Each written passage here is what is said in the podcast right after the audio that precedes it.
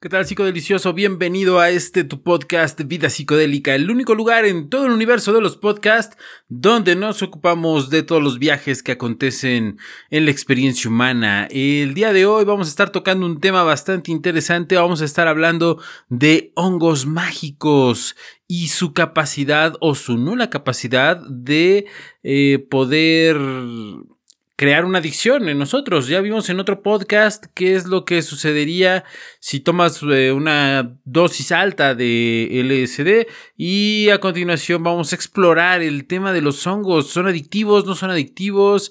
¿Qué es lo que se dice acerca de este tema en específico relacionado con los hongos mágicos y la adicción?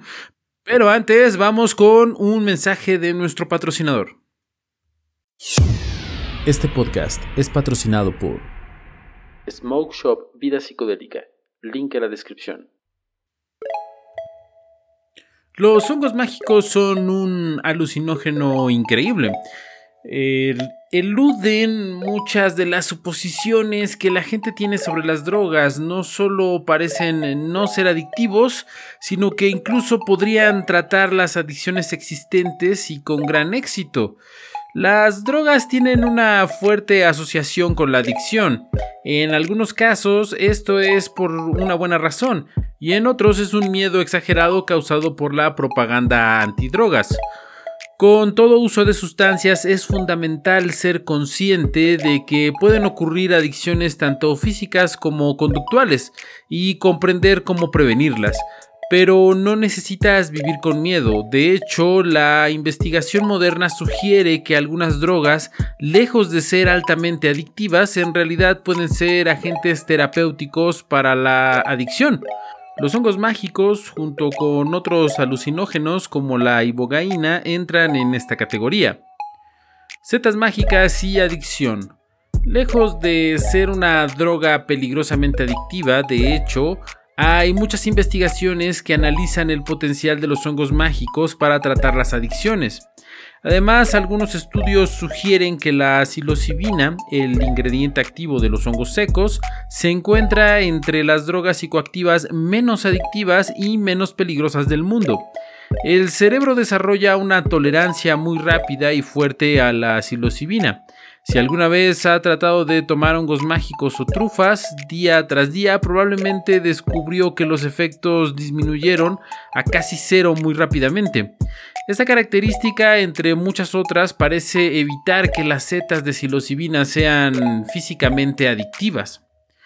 Antes de que nos entusiasmemos demasiado, todavía existe la posibilidad de desarrollar una adicción conductual a los hongos, aunque no está claro si las personas realmente lo hacen. Y aún pueden causar daño de varias maneras si se usan incorrectamente. Profundizaremos en las adicciones conductuales en breve, pero en resumen una adicción conductual se diferencia de una adicción física en que las sustancias químicas de la sustancia no activan directamente el sistema de recompensa, sin embargo, en general cuando se trata de hongos de psilocibina y adicción, parece que estos hongos pueden tener mucho más bien que ofrecer y poco mal. ¿Cómo afectan las setas mágicas a tu cerebro? Los hongos de psilocibina, como muchos alucinógenos, son serotoninérgicos. Esto significa que afectan el sistema de serotonina del cerebro. En el caso de las setas, parecen activar los neurotransmisores al mismo tiempo que cambian la actividad de las neuronas. Este proceso doble funciona en conjunto para, entre comillas, desestabilizar el cerebro. Desestabilizar el cerebro puede sonar catastróficamente malo, pero se cree que es la clave de los posibles beneficios terapéuticos de la psilocibina. En la vida normal, la actividad de las neuronas es bastante predecible, con vías establecidas que se utilizan y se arraigan. El uso continuo de ciertas vías es esencialmente lo que causa la adicción. Al desestabilizar estas vías y permitir que el cerebro construya otras nuevas, al mismo tiempo que aumenta los niveles de serotonina, las vías antiguas pueden, si no borrarse por completo, redirigirse un poco. Se cree que esta es la razón por la que la psilocibina puede desempeñar un papel en el tratamiento de la adicción. Efectos secundarios de los hongos con psilocibina. Los hongos pueden ser bastante seguros e incluso potencialmente beneficiosos, pero eso no significa que no tengan riesgos. Además de los riesgos asociados con los tropiezos, especialmente cuando no se tiene en cuenta el ajuste y la configuración adecuados, existen algunos efectos secundarios, aunque menores, asociados con los hongos mágicos. Los posibles síntomas pueden ser náuseas, calambres en el estómago, ansiedad, aumento de la frecuencia cardíaca, fluctuaciones de la temperatura y somnolencia. Retiro de hongos mágicos de psilocibina. ¿Hay motivo de preocupación? Afortunadamente la abstinencia de los hongos mágicos no parece ser un problema. Incluso para los usuarios regulares tiende a no haber bajadas o sentimientos negativos asociados con no poder obtenerlos. Físicamente el cuerpo ciertamente no experimenta ningún síntoma de abstinencia de los hongos de psilocibina. Tipos de adicción. Como mencioné anteriormente, la adicción es compleja y de ninguna manera se comprende por completo. En términos generales, las adicciones tienden a dividirse en dos categorías, adicciones químicas, físicas y adicciones conductuales o de proceso. Adicción química. La adicción química, también conocida como adicción física, es lo que probablemente te viene a la mente cuando piensas en la adicción. La nicotina, el alcohol, la heroína, etc. son todos muy adictivos físicamente. En pocas palabras, estas adicciones funcionan al desencadenar una respuesta de dopamina, que es parte del sistema de recompensa del cerebro que nos enseña a repetir una acción. A medida que continúa la acción, la respuesta de la dopamina disminuye, lo que hace que los usuarios se sientan insatisfechos.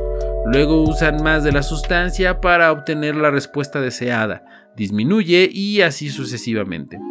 Con el tiempo el cuerpo puede volverse altamente dependiente de estas sustancias hasta el punto de que los retiros repentinos pueden ser fatales. Adicción conductual. Las adicciones conductuales o de proceso funcionan de la misma manera. Sin embargo, en lugar de que una droga desencadene la liberación de dopamina y active el circuito de recompensa más amplio, un estímulo externo hace esto en su lugar. Piensa en apostar o revisar compulsivamente tu teléfono. Estas son adicciones conductuales. Al igual que con las adicciones químicas, las recompensas disminuirán, pero el cerebro aún anhela un alto nivel de estimulación, por lo que continuará con la actividad incluso cuando se vuelva muy dañina. Es posible que los efectos de los hongos de psilocibina puedan causar el desarrollo de una adicción conductual en un individuo. Sin embargo, la evidencia de esto es escasa, si no inexistente. Sin embargo, sería una tontería no tenerlo en cuenta. Siempre que use algo potencialmente dañino, evalúe regularmente su comportamiento y evalúe si su uso de drogas es una opción positiva o algo más parecido al abuso de sustancias. La buena noticia es que las adicciones conductuales tienden a no ser tan peligrosas como las adicciones químicas, ya que el cuerpo no se vuelve dependiente. Debido a esto, no experimentará el mismo tipo de abstinencia que experimentaría con algo como la heroína o el alcohol. Diferencia entre dependencia y adicción. Estas palabras resultan tan difíciles de definir que para la mayoría de la comunidad científica y médica han sido abandonadas y reemplazadas por trastorno por uso de sustancias. Sin embargo, todavía no son términos de uso común en la cultura más amplia. Una adicción puede no ser una dependencia, pero es probable que una dependencia sea una adicción. La adicción se refiere a un conjunto de conductas, por ejemplo, gastar dinero en exceso o no poder cumplir con los compromisos debido al consumo de drogas, pueden ser comportamientos que indican una adicción. Una dependencia, en cambio, tiende a ser más física. Por ejemplo, alguien que tiene una adicción masiva al alcohol podría depender físicamente de él, y sin él su cuerpo podría presentar síntomas graves de abstinencia, incluida la muerte. ¿Pueden ayudar las setas mágicas a tratar la adicción? Pues se mencionó, hay un proceso emocionante con respecto a la investigación sobre el potencial de la psilocibina como tratamiento para la adicción. En un estudio de prueba de conceptos se descubrió que una sola experiencia con psilocibina podía ayudar a los fumadores a largo plazo resistentes al tratamiento a dejar de fumar de inmediato. Junto con el proceso dual de neurotransmisión y actividad neuronal descrito anteriormente, los hongos mágicos también tienen un poderoso efecto en la red de modo predeterminado del cerebro. Se podría pensar en la DMN como el lugar donde vive el sentido del yo y a veces puede ser inútil.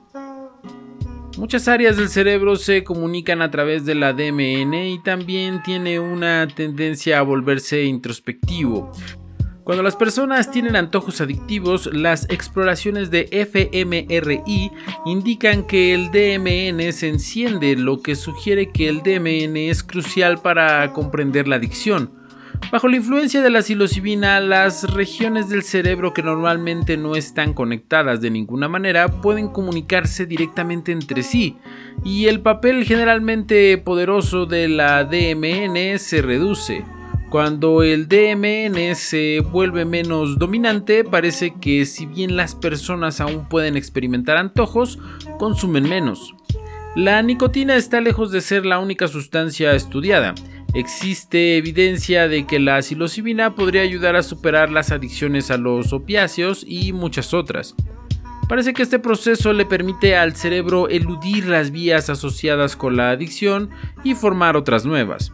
El proceso exacto es hasta el momento desconocido y esto debe tomarse como especulación. Sin embargo, la evidencia es prometedora y creciente. ¿Debes preocuparte por la adicción a las setas mágicas? Hay muchas sustancias y comportamientos por los que deberías preocuparte más que por esto.